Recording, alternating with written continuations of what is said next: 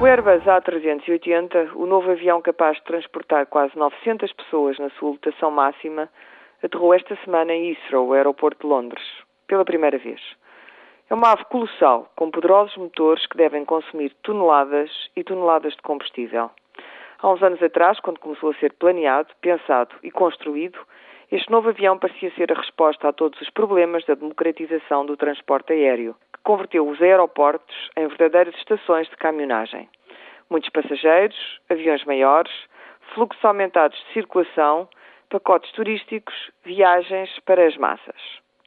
O problema é que tudo isto foi pensado quando o petróleo ainda era barato, quando alguns dos principais países produtores ainda andavam na linha e não antagonizavam a Europa ou hostilizavam a América, quando a China ainda não tinha começado a comprar, quando os furacões do Golfo do México ainda não tinham ameaçado as reservas americanas e quando o terrorismo ainda não era uma ameaça global. O problema é que tudo isto foi pensado tantos anos antes que tudo se alterou anos depois. Em breve, a civilização ocidental que conhecemos e de que desfrutamos, assente na energia barata e acessível, terá de rever as suas prioridades. Nos últimos tempos, as viagens de avião começaram a ter taxas de combustível e a aumentar os preços. A civilização automóvel está no princípio da sua crise e arrastará com ela a crise dos aviões. Ninguém parece ter pensado nisto. A tecnologia inventou o avião gigante, mas não um motor que gasta menos ou que gasta outro combustível que não o derivado do crudo.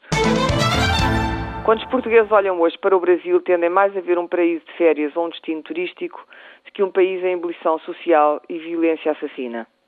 Nos anos 80, o Rio de Janeiro dava que falar por causa dos assaltos e sequestros, mas hoje a violência do Rio e de São Paulo está mais circunscrita às favelas e cinturas periféricas, às zonas de subculturas miseráveis e pobreza remediada ou extrema. Quem conhece bem São Paulo, como é o meu caso, sabe como debaixo da grande e dura metrópole respira um corpo de milhões de pessoas que todos os dias enfrentam dificuldades de terceiro mundo, muitas delas evitáveis se o Brasil fosse, por uma vez, governado por gente de bem. Lula pode ter reativado o gigante da economia brasileira, mas socialmente o seu PT e os pobres que nele votaram sabem que foram mais uma vez traídos.